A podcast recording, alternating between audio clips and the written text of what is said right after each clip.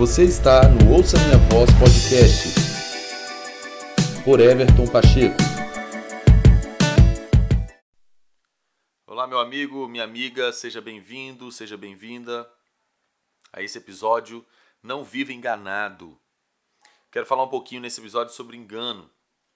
Ao meu ver, viver enganado, estar no engano é uma das piores coisas que pode acontecer com a gente. Eu penso que uma pessoa que está no engano é pior do que uma pessoa que até mesmo chegou à consciência de alguma situação adversa, de alguma situação ruim. Enfim, o engano ele tira toda a possibilidade de mudança, de tomada de decisão, de conversão. O engano ele nos rouba direitos, ele nos rouba é, benefícios, ele nos rouba crescimento, amadurecimento, prosperidade. Estar enganado é negar nosso próprio benefício. Então, nada pior do que estar enganado em alguma situação, em algum tipo de relacionamento, em algum investimento, em alguma crença, em algo que você está colocando energia. E aí, depois de um tempo, você descobre que estava no engano, e aí você descobre o rombo da defraudação que aquilo trouxe. Por exemplo, você compra um perfume importado de marca e você paga o preço que condiz a um, um perfume importado original. Mas depois de um tempo você então descobre que aquele na verdade era uma réplica, que aquilo na verdade era falsificado, então era um engano. Você vai ser completamente defraudado porque você pagou o valor do original e quando você não teve o que o original de fato proporciona, você foi enganado, você teve uma defraudação. E na nossa vida, é, em todas as suas esferas, a gente pode cair em algum tipo de engano, seja por orgulho, seja por insubmissão, seja por ganância, enfim, várias são as situações, as, os porquês que podem nos colocar no engano. Uma aplicação dentro da questão espiritual é, fica ainda mais latente a, o, o risco que é a gente ter uma vida espiritual no engano. Infelizmente, eu digo isso, muitos cristãos vão passar a vida inteira professando uma fé em Jesus e na vida evangélica, enfim, tudo isso, mas no dia do Senhor ele vai descobrir que ele teve de fato num verdadeiro engano. Muitas vezes o engano ele a pessoa vai ser vítima disso, né? De fato vai ser enganada por alguém com uma expertise, com uma manipulação, enfim. Ou até mesmo aquela própria pessoa pode escolher viver no engano, porque é mais fácil, porque é mais leve, porque ela não precisa pagar o preço que é necessário por exemplo, pela verdade, pela sã doutrina. Então, ela prefere ficar no engano de uma, uma heresia, de um falso ensino que alimenta o seu ego, que satisfaz sua carne. Então, é um engano consciente. Mas o fato é que Jesus é, traz um ensinamento muito precioso. E eu quero basear esse episódio em Mateus capítulo 22, verso 29. Quando os saduceus haviam chegado para Jesus e querendo pegá-lo numa pergunta capciosa, eles vão falar sobre a ressurreição. Eles não acreditavam na ressurreição, os saduceus. Então eles fazem uma pergunta completamente capciosa e completamente maldosa para o Senhor Jesus. Mas Jesus, discernindo, conhecendo o entendimento, o intento deles, dá uma resposta muito preciosa, não é? E eles então indagam sobre a questão do divórcio e tudo, e como vai ser na vida eterna e Jesus traz uma explicação quanto a isso, mas fato é que Jesus dá a ênfase na resposta nesse texto do verso 29 de Mateus 22. Respondeu Jesus: Vocês estão enganados porque não conhecem as Escrituras e nem o poder de Deus.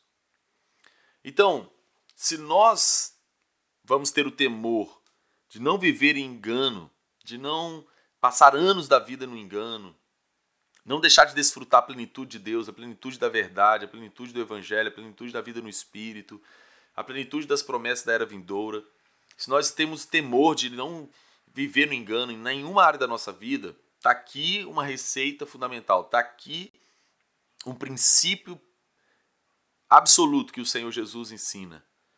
Ele vai ser enfático. Os saduceus eles estavam enganados. Eles não acreditavam na ressurreição. Puxa vida.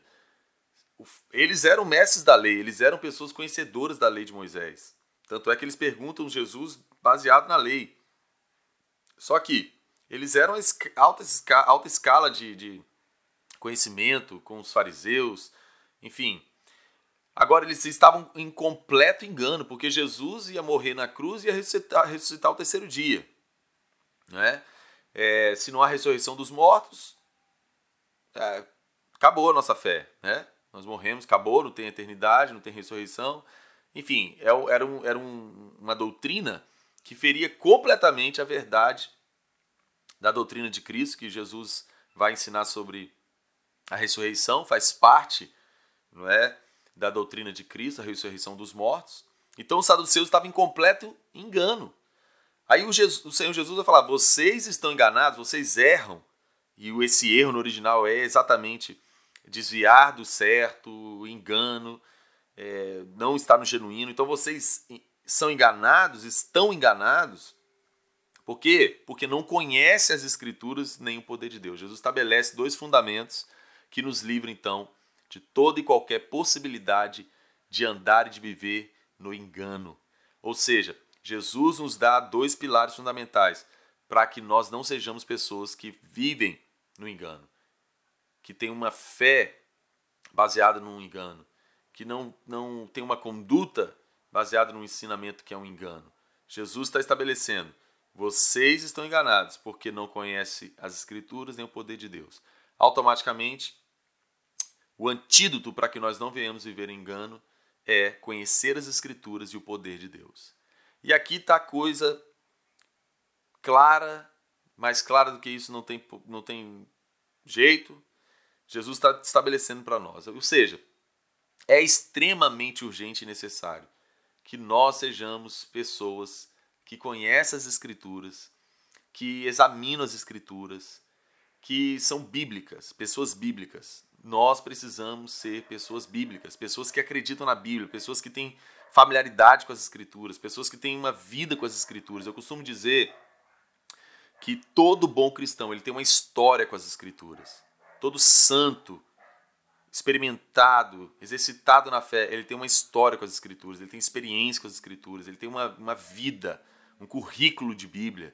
Eu não estou falando de teologia, não estou falando de curso bíblico, estou falando de leitura bíblica diária, de vida com as Escrituras, relacionamento com a Bíblia. Porque a palavra de Deus é inspirada, a palavra de Deus é o nosso manual de fé e prática, é a palavra de Deus que nos dá substância, é que a, que a lâmpada, que a luz, que não nos deixa ficar em engano. Ou seja, nós não podemos ser cristãos que ouvem uma coisa no YouTube e já toma como verdade ou abre uma pesquisa no Google, já toma como verdade. Você precisa ter condições de ser crítico. Crítico no bom sentido da palavra, ou seja, julgar a profecia. Você vai julgar a luz da palavra. Você tem conteúdo bíblico, você tem estrutura bíblica, você está fundamentado na sã doutrina, no evangelho, nas escrituras. Eu estou falando de Bíblia pura. Não simplesmente a Bíblia comentada por um ou por outro. São boas, tem coisas que acrescentam, mas eu estou falando de você com o espírito da verdade ao seu lado, conhecendo a Bíblia, lendo as Escrituras, Antiga Aliança, Nova Aliança, profetas, tudo. Você comendo a Bíblia, você debruçando nas Escrituras, se aprofundando nas Escrituras, crendo no poder das Escrituras e crendo que você é capaz, por meio do Espírito da Verdade, de conhecer as Escrituras. Nós temos os líderes, nós temos os mestres, nós temos escritores, comentaristas, tudo isso é, é precioso. Mas você tem que ter a sua estrutura bíblica, você tem que ter o seu conteúdo bíblico. Leia a Bíblia toda, de Gênesis a Apocalipse, eu sempre ensino isso. Foi uma coisa que funcionou para mim na prática. Quando eu me converti ao Senhor, eu passei anos, graças a Deus, lendo a Bíblia, lendo a Bíblia toda, de Gênesis a Apocalipse, em sequência, por mais que essa sequência não seja cronológica, não é o ponto. Quando você lê a Bíblia toda, de Gênesis a Apocalipse, de uma forma corrida, você tem uma, uma capacidade de ter uma uma linha das escrituras completa, você consegue se familiarizar, se centralizar nas escrituras como um todo, nos 66 livros. Você não, você não cai em qualquer balela, você não cai em qualquer discurso, você tem o senso crítico, o senso crítico bíblico de julgar, de avaliar que você está ouvindo, porque você tem solidez nas escrituras. Isso te, te isenta de cair em engano, de viver em engano, porque as escrituras é lâmpada, as escrituras vai iluminar, as escrituras vai trazer luz ao seu entendimento. As escrituras vai abrir seus olhos, porque a verdade de Deus está aqui escrito para nós como exemplo. Então nós temos que conhecer as escrituras para não cairmos no engano, para não vivermos no engano. E também Jesus ensina que nós precisamos conhecer o poder de Deus. E o poder de Deus aqui é o mesmo dunamis de, dois, de Atos 2, no derramamento do Espírito. Nós precisamos conhecer o Espírito de Deus, o poder do Espírito de Deus que nos lidera, que nos guia. 1 Coríntios 2 diz que o Espírito conhece todas as coisas, até as coisas mais profundas de Deus. Então, quando você tem uma vida no Espírito, você conhece o Espírito Santo, você tem intimidade com ele, você tem um relacionamento, você é cheio do Espírito Santo, ele é o Espírito da verdade. Ele é o Espírito do conselho do Senhor. Ele vai, ele vai te dar luz, clareza, percepção. Você não vai seguir qualquer pessoa, você não vai ficar frequentando qualquer lugar só porque fala o nome de Jesus. Você, o Espírito de Deus vai testificar com você se aquilo é genuíno, se aquilo é puro, se aquilo convém, se aquilo não convém. Quando nós temos esse relacionamento, essa vida, essa, essa intimidade com o Espírito Santo, esse, essa profundidade no Espírito, nós somos próximos dele, ele fala conosco, nós estamos sendo guiados na verdade, nós estamos sendo dirigidos, conduzidos pelo Espírito Santo, no conselho do Senhor nós estamos conhecendo a mente de Cristo, nós estamos conhecendo o coração de Deus, nós estamos tendo a revelação dos mistérios do reino dos céus. Isso nos livra de toda e qualquer possibilidade de engano. Você tá, tem percepção espiritual, discerne espíritos, discerne atmosferas. É, é tão importante e crucial essa vida de conhecimento do poder de Deus, do Espírito de Deus. Né? É uma experiência, você tem uma experiência autêntica e pessoal com o poder de Deus, então você não cai em qualquer coisa. Você não aceita qualquer coisa. Se você vir o que é genuíno, você não vai mais cair no que é falso.